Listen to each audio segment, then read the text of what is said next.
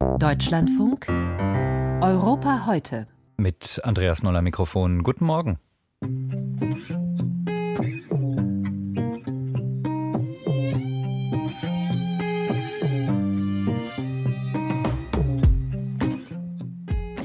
Eine Gefahr für die Demokratie hat der Bürgermeister von Kiew unlängst das Machtstreben des ukrainischen Zentralstaats genannt. Wir sprechen gleich über die verschiedenen Machtkämpfe im Land. Warum ausgerechnet im strukturschwachen Wallonien Rechtspopulisten chancenlos sind und der mühsame Wiederaufbau im Südosten der Türkei ein Jahr nach der Erdbebenkatastrophe sind die weiteren Themen in dieser Sendung.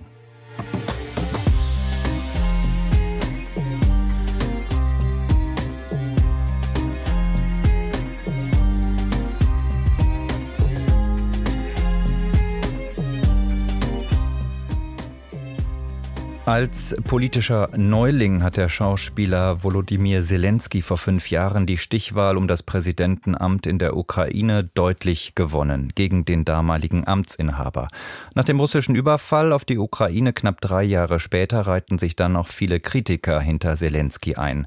Der Präsident verkörperte eine tapfere Nation, die sich einem scheinbar übermächtigen Aggressor mutig entgegenstellt. Zwei Jahre nach Kriegsbeginn ist der Präsident nicht mehr unantastbar. Kritik an seiner Führung wird lauter, so zum Beispiel vom Kiewer Bürgermeister. Vitali Klitschko spricht von Entwicklungen im Land, die die Demokratie in Gefahr brächten. Auch der populäre Oberbefehlshaber Valery Saluzhny gerät immer häufiger mit dem Präsidenten aneinander. Angeblich, so war gerade in US-Medien zu lesen, hat die ukrainische Regierung schon das Weiße Haus über die bevorstehende Absetzung des Generals informiert.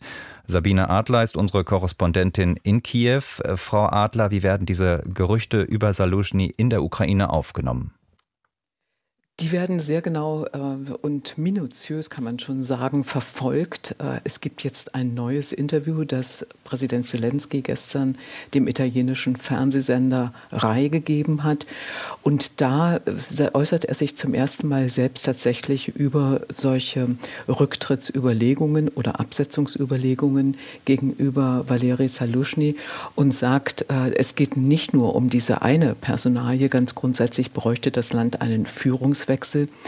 Aber es ist eben genau diese eine Personalie, die hier die Gemüter erhitzt, denn Salushny ist der General, der seit 2021 von äh, Zelensky selbst berufen, ähm, nach der Invasion der russischen Streitkräfte die Hauptstadt Kiew vor der Besetzung sozusagen bewahrt hat. Und er hat wirklich hohe Zustimmungswerte, die sind häufig sehr viel höher als die des Präsidenten. Und 72 Prozent der Bevölkerung, so hat es äh, ein Umfrageinstitut ermittelt, wäre wirklich sehr enttäuscht, hielte es für einen großen Fehler, Saluschny abzusetzen. Nun gibt es diese Gerüchte ja schon lange, seit mehreren Wochen oder sogar seit Monaten. Wie lässt sich diese lange Hängepartie eigentlich erklären? Der Präsident hätte ja durchaus die Macht, den General abzuberufen. Das könnte er. Er hätte auch zum Beispiel als Grund nennen können, äh, dass die Sommeroffensive gescheitert ist. Natürlich weiß man, dass es nicht äh, Saluschny allein zuzuschreiben ist, dass äh, tatsächlich keine Rückgewinne, Rückeroberungen der besetzten Territorien möglich waren. Aber diese Rücktrittsgedanken bei Zelensky, die sind nachvollziehbar zum einen aufgekommen, wie ich gerade schon beschrieben habe, 2022, als man merkte, dass Saluschny so dermaßen wertgeschätzt wird in der Bevölkerung, dass man im Präsidialamt angeblich nervös geworden ist, dass da jemand beliebter sein sollte als der Präsident. Und das Ganze wurde dann nochmal äh, befeuert, als Saluschny, der sich eigentlich in der Öffentlichkeit sehr wenig äußert, einen Artikel für den Economist zunächst geschrieben hatte und eben in äh, der vorigen Woche bekannt wurde, dass er einen Artikel für CNN geschrieben hat, den US-TV-Sender. Und da ist er eigentlich wirklich bei seinen Leisten geblieben, der Schuster. Äh, er hat sich über militärische Fragen äh, Gedanken gemacht, zum Beispiel, dass eben der Krieg geführt werden kann, um Kräfte zu schonen auf ukrainischer Seite, vor allem mit ferngesteuerten Waffen, also Drohnen und andere technischen Möglichkeiten. Und das ist etwas, was, äh, was die Menschen eigentlich nicht so richtig verstehen, was daran verkehrt sein soll. Und dass er jetzt, dass Zelensky jetzt so lange braucht, diese Gerüchte wabern ja wirklich hin und her, das könnte daran liegen, dass es ihm so geht wie vor ein paar Monaten, vor einem Jahr mit dem Verteidigungsminister Resnikow. Da war er unzufrieden nach einem Korruptionsskandal, aber er hatte keinen Ersatz. Und jetzt ist es ein bisschen ähnlich. Zelensky möchte Salushny gern auf einen anderen Posten setzen. Er hat ihm vorige Woche Montag angeboten, den Posten des Sekretärs des Nationalen Sicherheitsrates. Salushny hat abgelehnt. Und jetzt ist offen, was er eigentlich mit dem General machen kann. Denn eins ist klar, er kann ihn zu Kriegszeiten nicht entlassen. Kritik äh, kommt äh, nicht nur aus der militärischen Führung, sondern auch aus der Kommunalpolitik, allen voran der langjährige Bürgermeister der Hauptstadt Vitali Klitschko. Er sieht sogar die Demokratie in seinem Land in Gefahr. Wir müssen demokratisch bleiben, weil nicht nur ich, sehr viele überrascht, wenn Medien oder Journalisten, die spüren einen Druck von zentraler Macht. Druck von der Zentralmacht, so nennt es Klitschko, Frau Adler, in dem Interview, das Sie vor einigen Tagen geführt haben. Und er kritisiert vor allem den Angriff auf die kommunale Selbstverwaltung der ukrainischen Kommunen.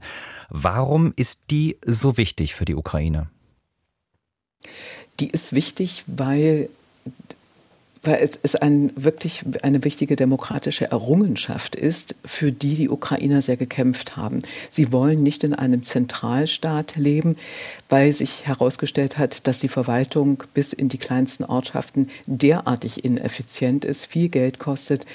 Ähm, sie haben dafür gekämpft und erleben jetzt, dass es parallel zu diesen Selbstverwaltungen in den Städten und Gemeinden insgesamt 184 Militäradministrationen gibt, die eingesetzt worden sind.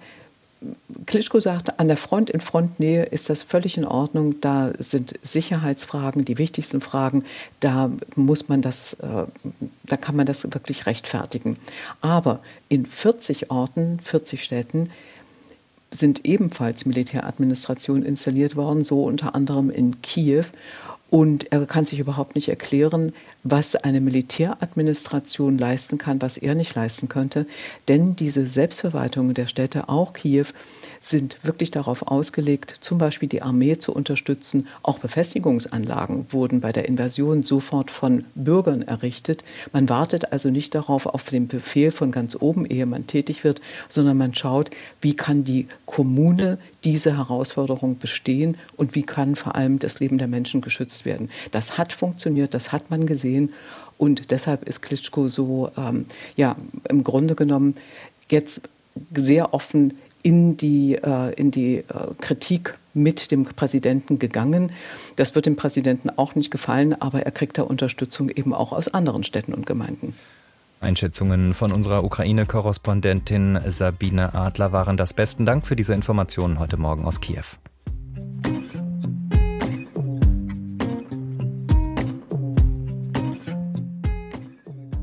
Noch vier Monate sind es bis zur Europawahl im Juni, doch Wahlforscher wagen schon jetzt die Prognose, dass besonders die Rechtspopulisten mit deutlichen Stimmenzuwächsen rechnen dürfen. Sie haben sich mittlerweile auch in Staaten etabliert, in denen sie lange Zeit einen schweren Stand hatten. Portugal ist dafür ein Beispiel. Als Ausnahmeregionen in dieser Frage gelten heute neben Irland vor allem der französischsprachige Teil Belgiens, Wallonien oder die Wallonie. Anders als im wohlhabenden Flandern haben rechtspopulistische oder rechtsextremistische Parteien in den vergangenen Jahrzehnten in der strukturschwachen Wallonie keine politischen Erfolge gefeiert. Gründe dafür gibt es viele, womöglich haben auch die Medien ihren Anteil daran. Deutschlandfunk-Reporter Nils Schniederjan mit Erklärungsversuchen. Beim Neujahrsempfang der Partei Flams Belang zeigen sich die Rechtsextremen im Norden Belgiens siegessicher. In diesem Jahr wird das belgische Parlament gewählt und die Europawahl steht an. Bei beiden stehen die Chancen für die flämische Regionalpartei gut. Anders sieht es im französischsprachigen Wallonien im Süden Belgiens aus. Die erst 2019 gegründete rechte Partei Chez Nous kommt in Umfragen nicht über zwei Prozent hinaus. Und das, obwohl Forscher immer wieder betonen, dass der Nährboden für sie eigentlich perfekt wäre. Die Wirtschaft in Wallonien schwächelt seit Jahrzehnten. Die Region hat eine enorme Deindustrialisierung erlebt und gleichzeitig gab es viel Zuwanderung. Wie kann das sein? Ein Grund Neue extremistische Parteien haben es in Wallonien schwer, in die Medien zu kommen. Grund dafür ist der sogenannte Cordon Sanitaire Mediatique. Das ist also eine mediale Bannmeile, die eigentlich beinhaltet, dass rechtsextreme Parteien kein Forum bekommen. Erklärt Roger Pint, Redaktionsleiter beim deutschsprachigen belgischen Rundfunk. Der Tenor ist dann doch der, dass die eigentlich gar nicht stattfinden. Auch wenn es zum Beispiel Stellungnahmen von rechtsradikalen Politikern im Parlament gibt, dass die schlicht und einfach nicht vorkommen. Wobei man sagen muss, von diesen gibt es auch gar nicht so viele. Chenou hat keinen Sitz im Parlament. Es ist einfach, sie nicht zu Wort kommen zu lassen. Bedrohlich ist dagegen ein anderes Szenario. Sollte sich eine etablierte Partei langsam radikalisieren, wäre die mediale Brandmauer wohl schnell Geschichte. Dieser Cordon sanitaire Mediatik, die betrifft ja eigentlich Parteien. Die betrifft ja keine Personen oder Statements. Wenn sich aber jetzt innerhalb dieser bislang als demokratisch gelabelten Partei plötzlich immer mehr extremistische Stimmen hervortun, wo ist da die Grenze? Pint ist besorgt, dass sich manch ein Konservativer radikalisieren könnte. Es beginne nämlich schon, dass tatsächlich Leute aus dem rechtskonservativen Spektrum anfangen, mit dieser Grenze zu flirten. Da ist genau die Hintertür, würde ich sagen, wenn man jetzt aus dem rechten Spektrum heraus diese schlummernde Wählerschaft erschließen will. Gerade deshalb glaubt die Politikwissenschaftlerin Leonie de Jonge nicht, dass die aufstrebende extreme Rechte in Wallonien bisher allein durch die Medien eingedämmt wurde. Mindestens ebenso entscheidend sei der Umgang der anderen Parteien, vor allem der Sozialdemokraten, mit dem Thema Migration gewesen. In Flanders, was da passiert ist, ist, dass auf einmal die rechtspopulistische Partei, äh, jetzt rechtsextreme Partei, würde ich sagen, Flams Belang, dass die auf einmal die größte Arbeiter, Arbeiterpartei war. Also man, man hat ganz viele Leute gesehen, die von den linken sozialdemokratischen Parteien total desillusioniert waren und dann übergestiegen sind zur radikalen Rechte.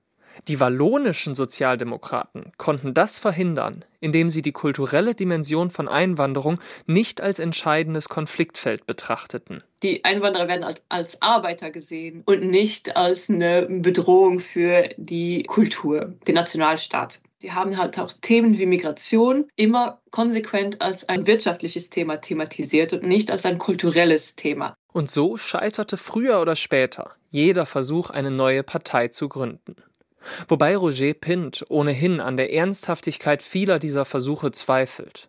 Diese rechtsextremen Gruppierungen auf frankophoner Seite wurden meistens angeführt von Menschen, die ohnehin schon einen, ich sage jetzt mal, zweifelhaften Ruf genossen, die also von vornherein schon irgendwo zwielichtig waren.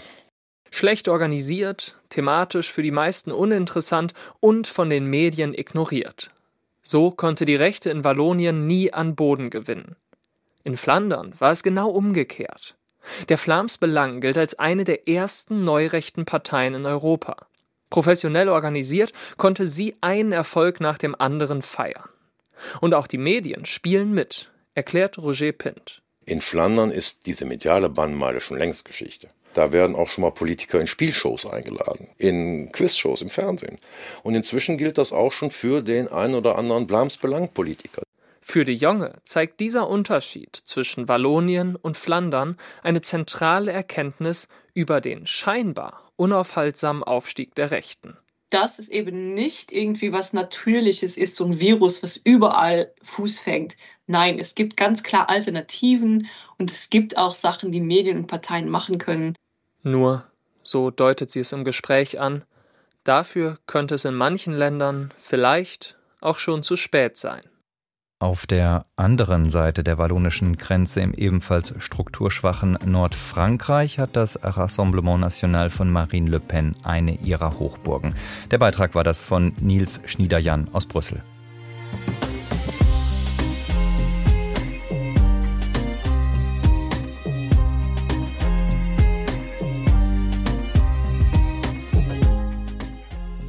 Seismologisch betrachtet sitzt die Türkei auf einem Pulverfass. Unter Erdbebenforschern herrscht Einigkeit darüber, dass Istanbul in naher Zukunft ein historisch schweres Beben mit einer Magnitude über sieben bevorsteht. Ähnlich wie die beiden Beben vor genau einem Jahr im Südosten des Landes. Zumindest offiziell sollte die 16 Millionen Metropole Istanbul mit den strengen Bauvorschriften besser auf diesen Tag vorbereitet sein als der Südosten des Landes, wo diese Vorgaben häufig ignoriert wurden. Auch aus diesem Grund verloren bei den zwei großen Erdbeben im Februar 2023 mehr als 53.000 Menschen ihr Leben. Der Wiederaufbau der Region kommt anders als von der Regierung versprochen, nur schleppend voran. Hunderttausende Menschen wohnen noch immer in Containern. Uwe Lüb über das Leben in der Region ein Jahr nach der Katastrophe. Architektin Buse Cerengül faltet einen mehrere Quadratmeter großen Plan auseinander. Er zeigt die Altstadt von Antiochia, heute Antakya, rund um die orthodoxe Kirche. Oder besser gesagt, man sieht, was mal wo war und wie zerstört es jetzt ist. Es geht darum, den aktuellen Zustand zu dokumentieren. Mit anderen Worten, die Schäden, die in dem Gebiet nach dem Erdbeben entstanden sind. Sie sind jetzt alle hier dokumentiert. Das ist mit das Wichtigste, meint die zierliche Frau hinter ihrem großen Glasschreibtisch. Zusammen mit befreundeten Architekten, Bauingenieuren, Archäologen und anderen Fachleuten will Gö die Altstadt wieder aufbauen. Ümit Üsüm, er ist Mitte 30. Zusammen mit seiner Frau und den beiden Kindern hat er das Beben überlebt. Seitdem versuchen sie irgendwie klarzukommen. Sie waren nie weg aus Antakya. Wo hätten sie auch hingehen sollen? fragt Üsüm mit leerem Blick. Ich kann anderen Städten nicht trauen, die ich nicht kenne. Hier konnten wir wenigstens einen Weg für uns selbst finden. Wir sind nicht gegangen, wir sind geblieben. Manchmal aber frage ich mich schon, ob wir nicht hätten gehen sollen. Immerhin leben sie jetzt in einem Containerdorf, gestiftet von einer Unternehmerfamilie. Fünf Jahre vielleicht noch, schätzt Üsem, bis es genug Wohnungen gibt. Aber selbst dann sei ungewiss, ob sie eine finden. Sie haben zur Miete gewohnt und einen Kredit für eine eigene Wohnung werde er nicht bekommen, sagt Üsüm. Er sei nur Gelegenheitsarbeiter und die Mieten sind enorm angestiegen. Die Regierung spricht von rund 320.000 Wohnungen, die im ganzen Erdbebengebiet gebaut würden. Rund 46.000 Wohnungen werden dieser Tage übergeben, sagt der stellvertretende Innenminister Münir Karalolu. Also nicht einmal ein Sechstel. Präsident Recep Tayyip Erdogan hatte kurz nach dem Erdbeben von einem Jahr gesprochen, bis die neuen Häuser stehen. Dabei geht der Bau neuer Wohnungen voran, sagt Ilhan Büyükaschik. Er ist Chef der Kammer der Bauingenieure in Hatay. Eigentlich geht es sogar zu schnell, meint er, denn die Bauvorschriften sind noch nicht weiter verschärft worden. Teils werde daher nach den bisherigen gebaut, also zu hoch und teils wieder auf ungeeignetem Boden. Woanders geht nichts voran, weil Eigentümer gegen den Abriss der Reste ihrer Häuser klagen. Büyük findet sowieso, der Aufbau hätte ganz anders geplant werden müssen. Statt hektisch loszulegen, wäre ein Zwischenschritt besser gewesen. Ich halte es für einen großen Fehler, dass die Menschen erst einmal lange in Containern bleiben sollen und dann in dauerhafte Unterkünfte umziehen. Wenn wir jedoch qualifizierte Notunterkünfte zur Verfügung gestellt hätten, hätten wir bei der Planung Zeit gewonnen, um eine Stadt zu entwerfen, die Katastrophen standhält.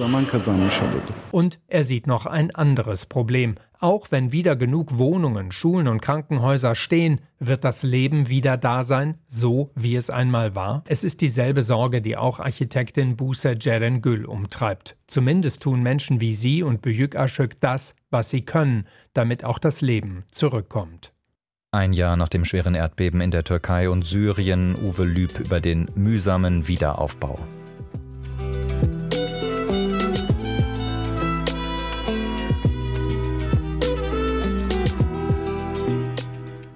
Bis hierhin am Mikrofon war Andreas Noll. Kommen Sie gut durch den Tag.